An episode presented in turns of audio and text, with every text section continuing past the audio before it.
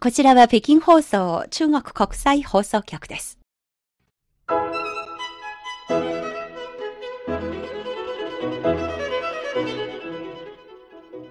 皆さんこんばんは。ハイウェイ北京中国情報ラジオ。火曜日の2時間目は各種様々な業界で活躍されている方たちにじっくりとお話を伺う CRI インタビューのコーナーです。ご案内の王正円です。今回のゲストは中国の伝統芸能に魅了された日本人山田幸三さんです。山田さんは中国のドラマや映画の出演、そして中国の演劇に関する論文、またはご自身の北京滞在で感じた中国論をまとめた著書など多彩な才能を見せていますが、今回は主に中国の伝統劇で世界無形文化遺産に登録されている根劇昆虫との出会いをめぐって山田さんにこれからゆっくりお話を伺ってまいります。北京放送のスタジオにこの方においていただきました。山田さん、こんばんは。どうも、こんばんは。はじめまして。よろしくお願いいたします。山田幸三さんとお会いして、もう、かれこれ20年近くになっていますけれども、ね、こういう形でスタジオでゆっくりじっくりお話を伺うというのが今回が初めての体験です。はいえ初めて山田さんの舞台を見たのが私が入局したばかりの時だったと思いますねい。つ頃ですか？多分21世紀になったばかりの頃と思います。ああ、そうですか。はい。白蛇伝のステージで。あ白蛇伝はいはい。長言船頭さんの役でした。あの、本当に当時感心したのが、舞台に特に川が、水が流れているわけではないんですが、はい。船頭さん手に持っているの貝ですかね？貝ですね。ええ、その貝のおかげで本当にも大きな川があって、本当に船がそこに、そこで漕いでいるのが、実に生き生きとした様子で演じられていたのを今でもはっきりと覚えています。ありがとうございます。いや、もうこのような素敵なステージを数多くこなしてこられた山田幸三さんですが、今日は今劇と出会って28年というテーマで、ゆっくりお話を伺ってまいります。改めましてよろしくお願いいたします。はい。よろしくお願いします。それではインタビューの前に、ここで山田幸三さんのプロフィール、そして今劇の概要について簡単にご紹介しましょう。山田幸三さん、1969年神戸市出身、京都外国語大学卒業、北京第二外国語大学での交換留学を経て、1993年から北京師範大学大学院に進学し、中日経済関係を専攻。中国で留学する傍ら、1991年から世界無形文化遺産である今劇の稽古に取り組み、これまでに多数の舞台に出演しています。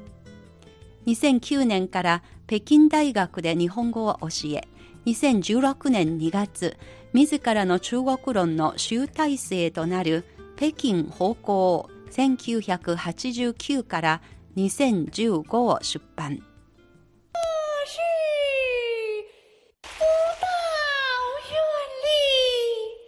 続いては今劇についてです。今劇は今から600年余り前の14世紀の半ば、江蘇省昆山一帯で生まれた伝統演劇です。笛や縦笛、小、琵琶を伴奏楽器とし、きめ細かく優雅で南方と北方の伝統劇の優れたところを一つにした詩と舞と曲と劇を極めて巧みに融合しているものです。16世紀から18世紀の末まで今劇は文人の間で流行し、後に起こる戯曲や演劇に大きな影響を与えたことから、百劇の祖とも言われています。秦の建立年間以降、今劇は衰退し始め、2000年頃になりますと、中国には今劇に携わる人はおよそ800人しかいなくなったと見られていました。2001年にはユネスコの世界無形文化遺産に指定。その後、若手俳優の育成や若者向けの新しいスタイルの新婚劇の試みなどにより近年婚劇人口が少しずつ増えてきています日本では狂劇役者の坂東玉三郎さんは狂劇のメイランファン先生への憧れからそのルーツが婚劇であると分かってから2008年蘇州婚劇院で稽古を受け蘇州婚劇院の役者の皆さんと一緒に婚劇の代表作であるボタン亭のステージを作り中国と日本の各地でツアーしました。それではここからは山田幸三さんのインタビューをお聞きください。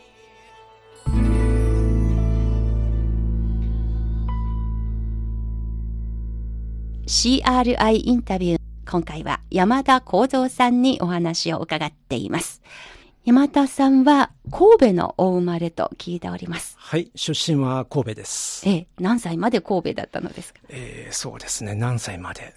中国に来るまではずっと神戸に住んでましたので、えええー、1992年までずっと神戸に住んでましたね。ふるさとですね。そうですね。はい。神戸と言いますと中華街があって、はい、中国との昔からお付き合いも濃厚な街ですが、はい、もしかしてそういう神戸の街で育ったということが中国に興味関心持った一つのきっかけですか？そうですね。やっぱりあの、近くに南京町がありましたのでね。ああ、その近くで育ったんですか、えー、そうです。あそうです電車ですぐでしたんで、毎年春節の頃になると、えー、南京町に行ってお祭りを見に行ったり、えー、肉まん食べたり、はい、肉まんも食べましたね、本当に。小さい時からやっぱり中国とすごく近かったのであの中国にねすごく親しみを感じてましたね。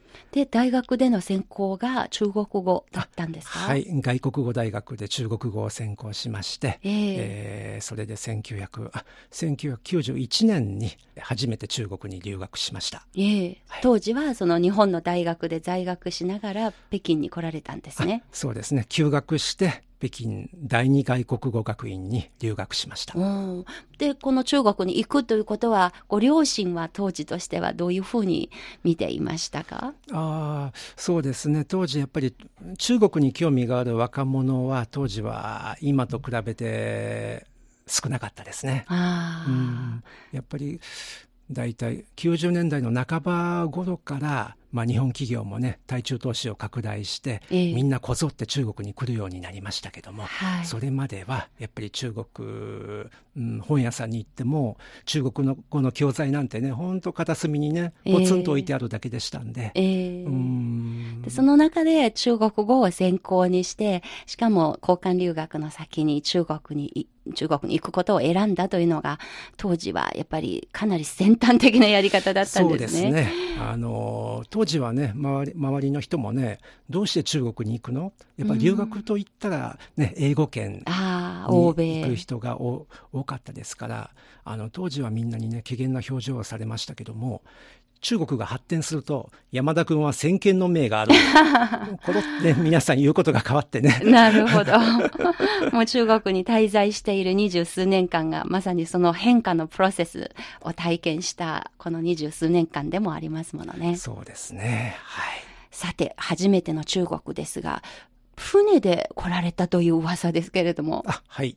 初めて中国に来たのはえー、留学は91年ですけども、ええ。えー、初めて来たのは旅行で1989年の89年の2月にえー、船に乗って、ええ。ー、鑑真号で鑑真号。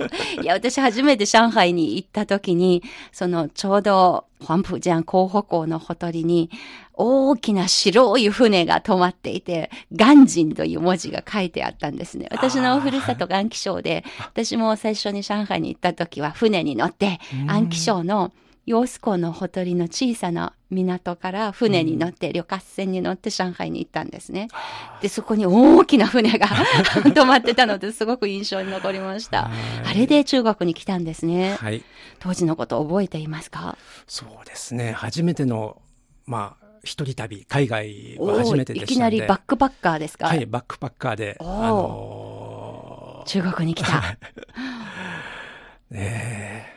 本当に。不安はありませんでしたか？いや、皆さん本当ね中国の方とても親切にねしてくださったので、うん、うん、一人旅でね一人で困ってたらね当時は携帯も何もなかったですからそうでしたよ、ね、みんなねあの地図見てるとねあのどうしたの？とあ日本から来たのか？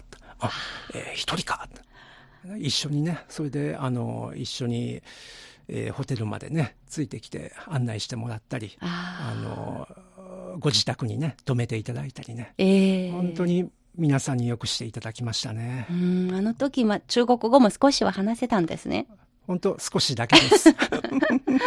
まあ、好奇心旺盛なそういう若者だったんですね。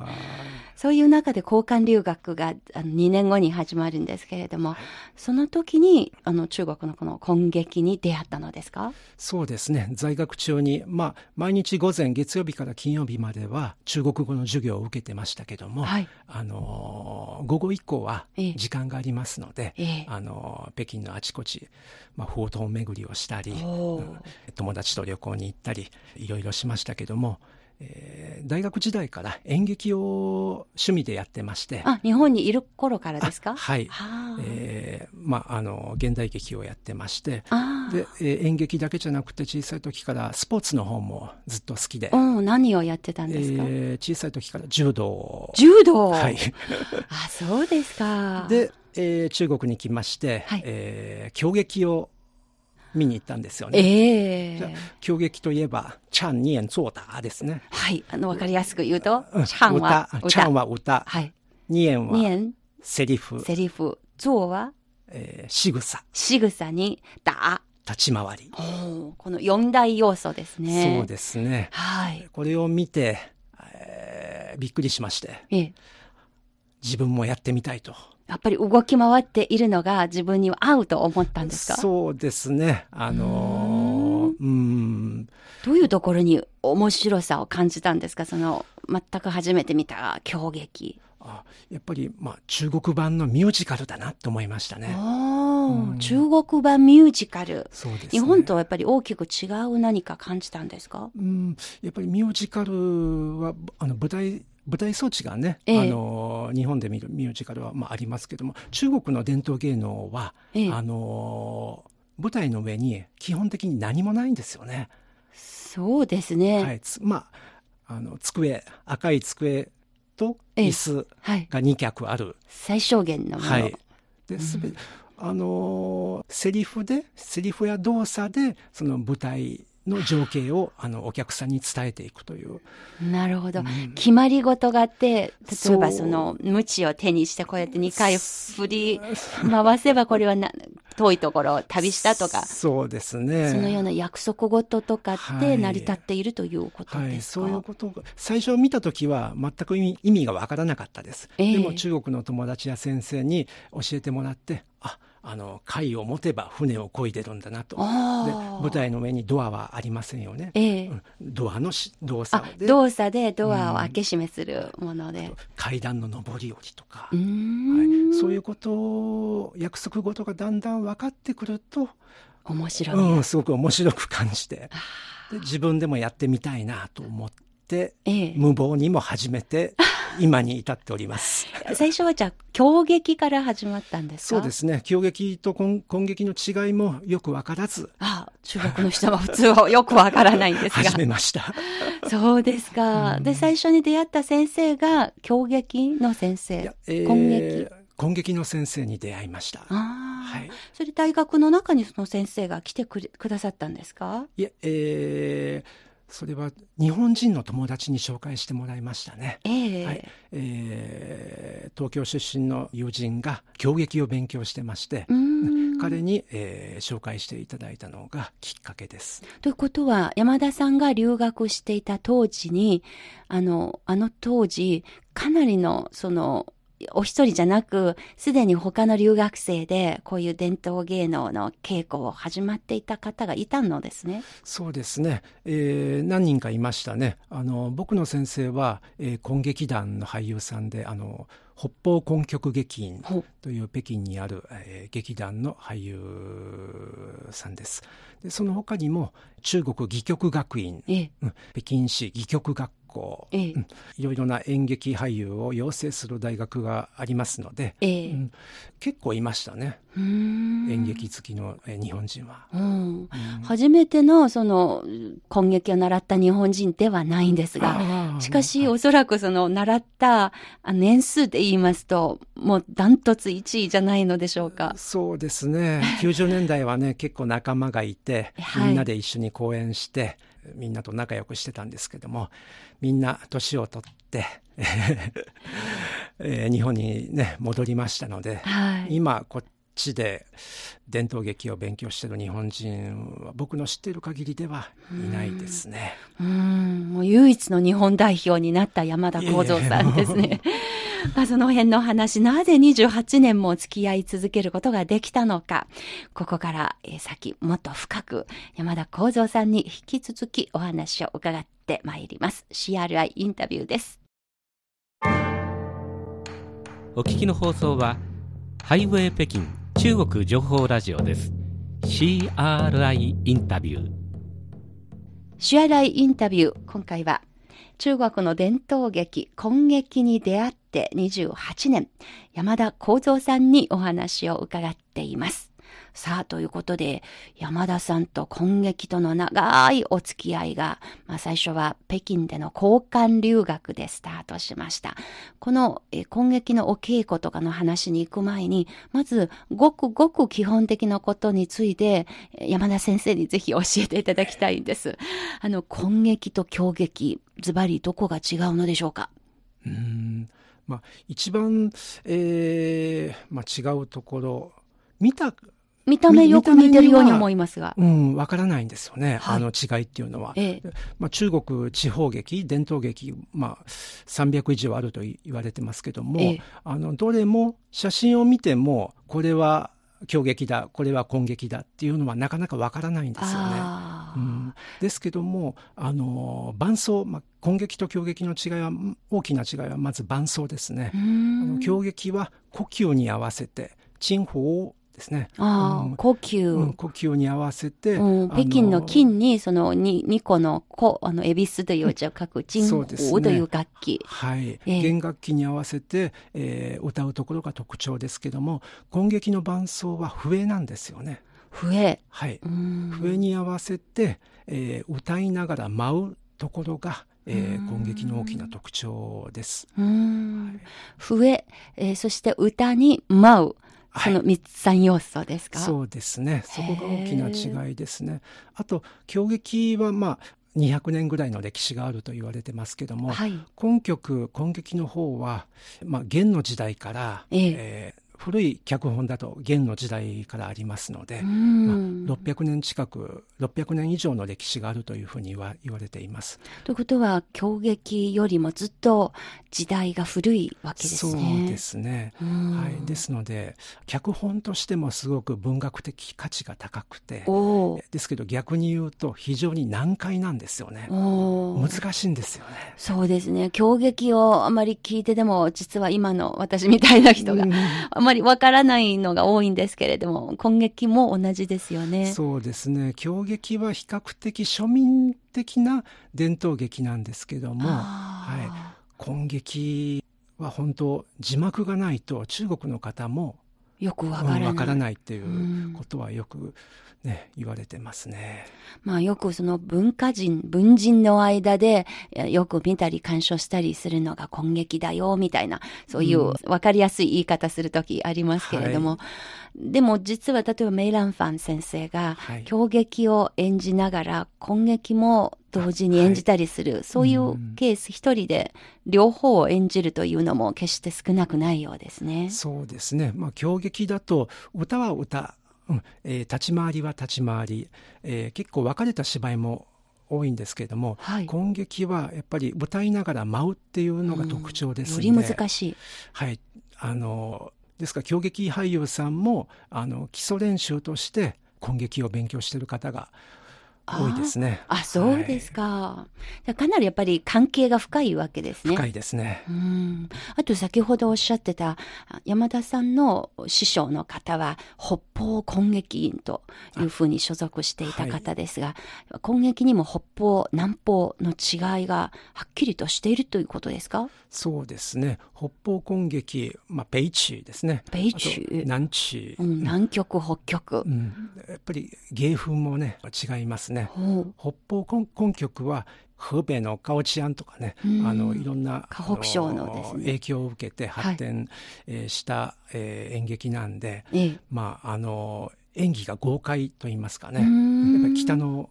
北の、北方の人間の性格も豪快な人が多いと、イメージ的にはですね。すね。はい。ですから、うん、まあ、南が発祥の地ですけども、はい、えー、北は北でそういう風格がありますね。うん、立ち回りのお芝居なんかね、北方根劇で面白いお芝居がたくさんありますね。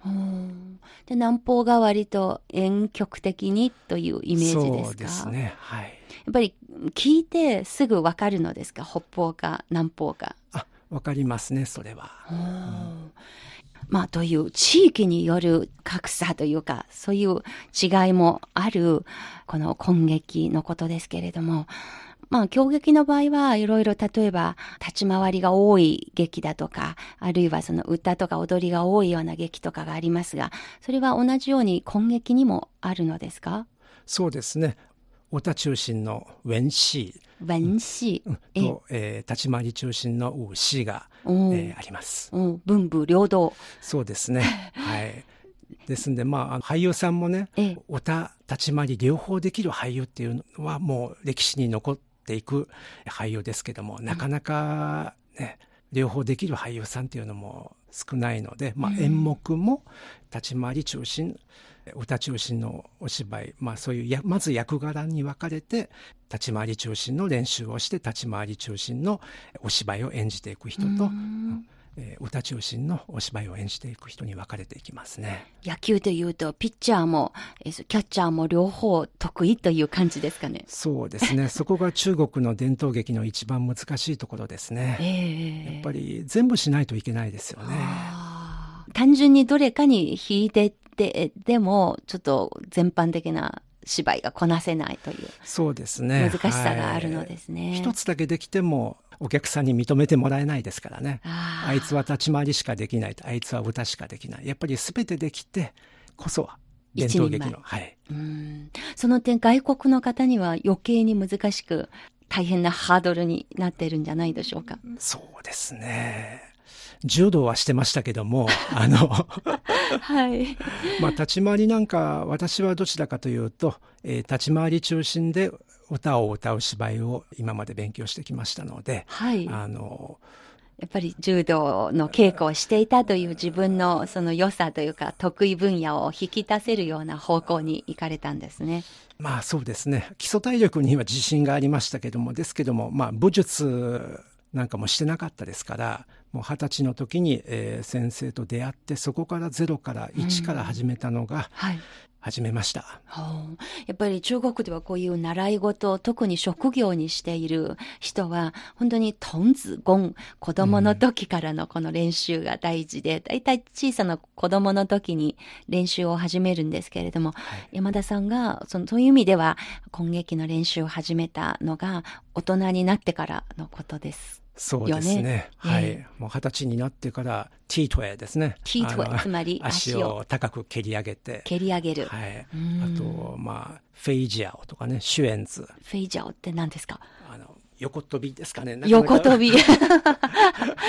横跳びと言ったらシュエンズかな。あ、シュエンズ。フェイジャオはこう、縦にこうね、ぐるっと。武術でもね、よくありますよね。根劇の世界と武術は相通じるものがあるんですね。ですねシュンズというのもありますものね、武術の中に。そうですね。はい。大体いくつも連続してこうやって横跳びをずっとしていくのが、何個できるのか、その人の力量によるものという感じですよね。はい、本当にもう何もできないところからずっと先生に教えていただいて、えー、えー、なんとか少しずつできるようになりました。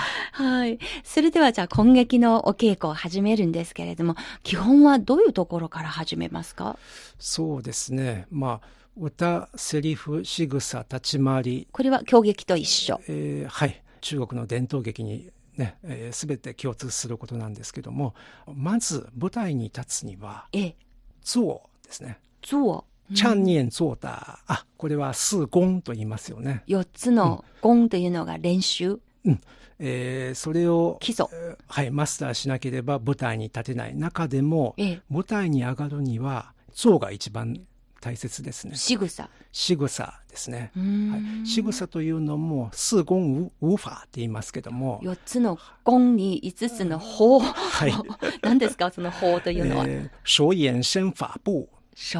眼身法部。手、手。手。ですね。それから、眼。眼。目あ目が非常にもう強撃にしても攻撃にしても、はい、眼差しがすごいんですね。はい、ええ身体体身のこなしあと身のこなし、はい、シェントワンですね。シェントワン。はい、で、えー、步歩む足の運び方。はい、ね、こう立ち方立つ姿勢あと、えー、歩く、ね、歩き方すべて約束事がありますのでもしこの基本練習を怠ったら舞台の上で歩くこともできないんですよ。であとファーですね、はい、ファーっていうのはこの、えー、荘園旋風を総合的に舞台の上で、えー、演じるという意味でファーってああ、それらをパラパラに練習していたものをつなげるようにするという、そうですね。そういう意味での方法の方を書くわけですね。はい、ですから、まず、立ち方ですね。立ち方。ジンズボーディンズブーって何ですか、はい、ディンズブー。立ち上がりました。あー、なんか決まっていますね。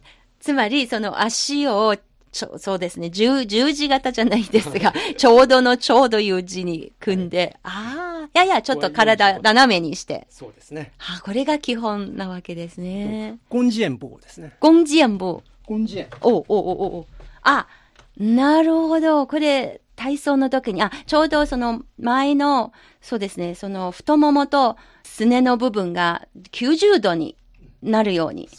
で、ね、片方の足をまっすぐに伸ばすんですね。あ、こうやって手の動作も、あと目の、目つきも。うーん、よくわかります。これが、これ練習するときにもひたすらこの仕草は合ってるかどうかを、その動作、キープし続けるわけですか？そうですね。最初は見よう見まねで、まず先生について、えー、見よう見見まねで演じますけどね、ええ、ですけどまあもうねこう何百年と語り継がれてきた型、はい、様式動作っていうのはね、はい、なかなかすぐにはできないんで最初は「ボドエボドエ!」間違い。ダメ。だってそれ分かります。私動作やるのがとても苦手でラジオ体操も覚えるまでに周りの人にどれだけ笑われながらようやく少し覚える。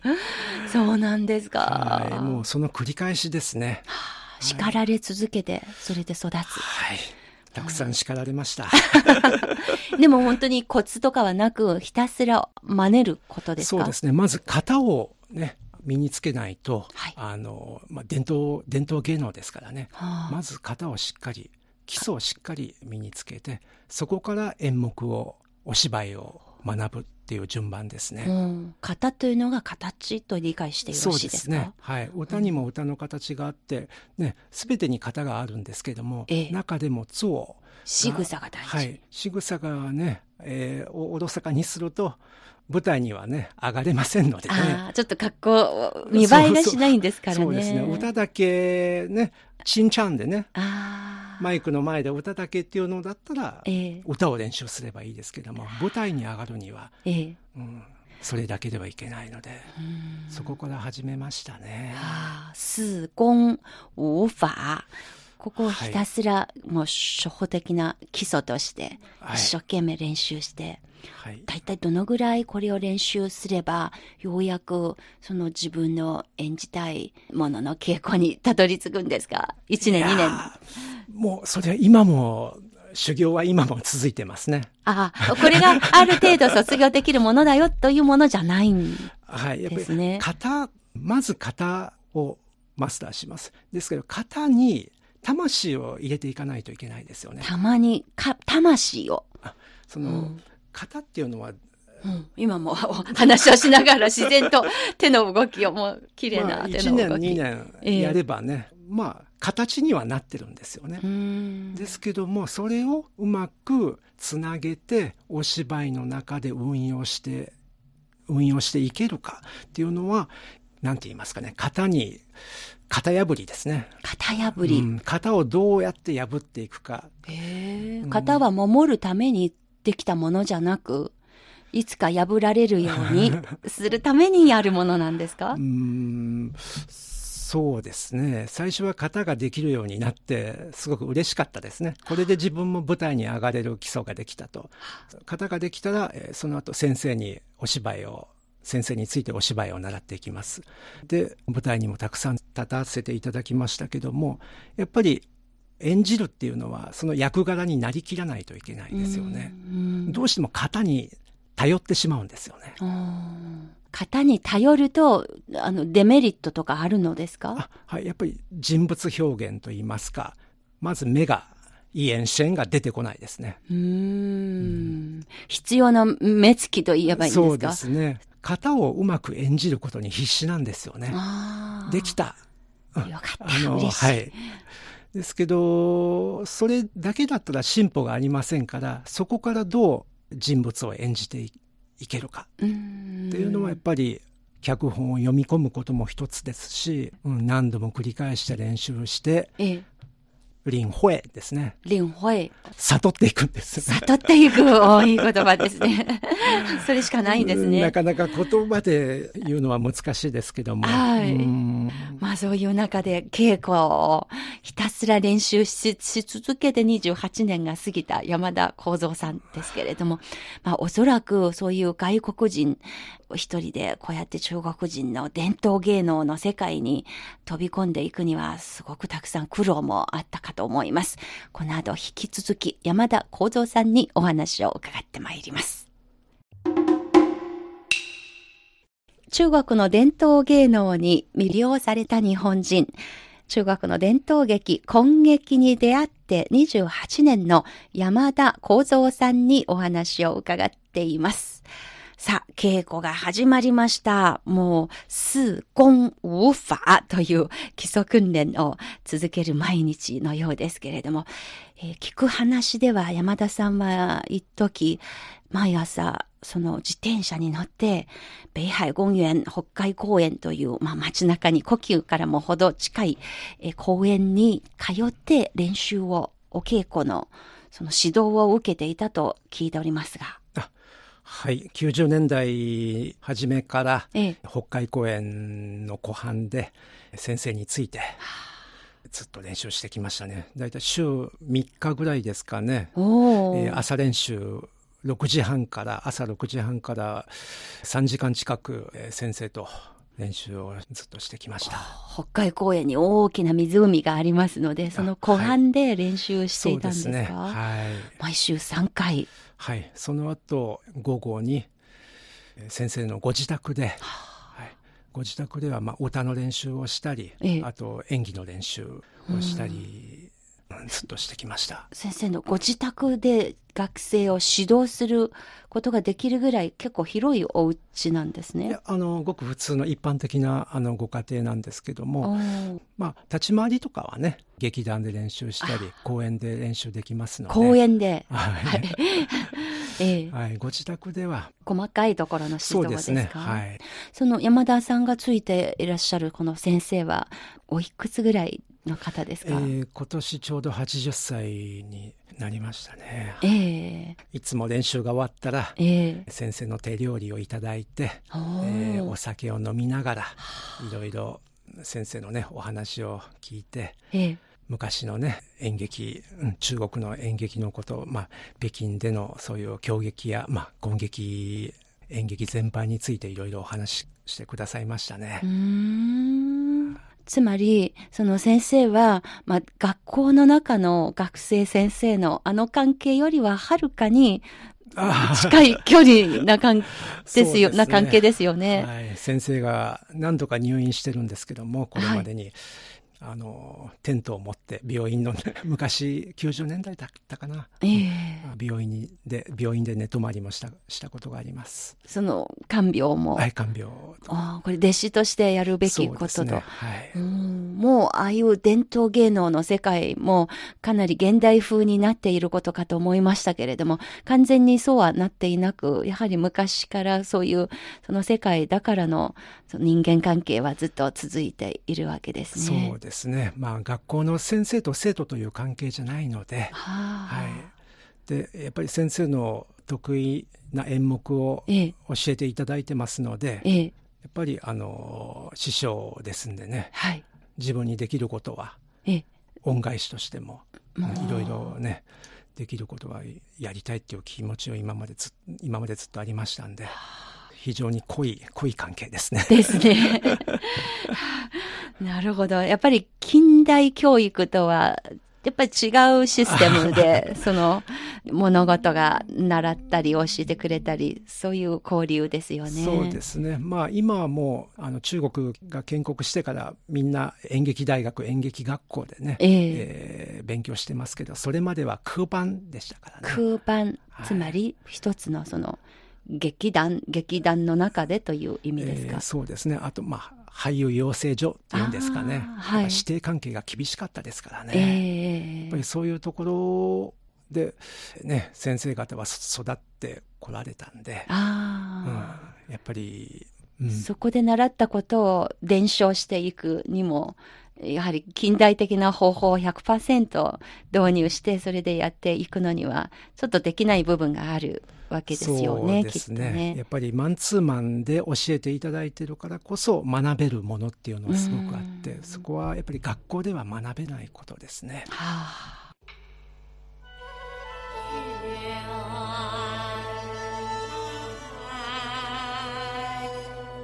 CRI インタビュー今週は中国の伝統芸能に魅了された日本人と題して日本人の根劇役者山田幸三さんにお話を伺ってまいりました。ところで1991年から稽古を始めた山田さん。そのおよそ3年後に北京で初舞台を迎えます。一体どのような舞台だったのでしょうか。続きはどうぞ来週お楽しみに。今日の CRI インタビュー、ここまでのご案内は私、王正円でした。それでは皆さん、また来週。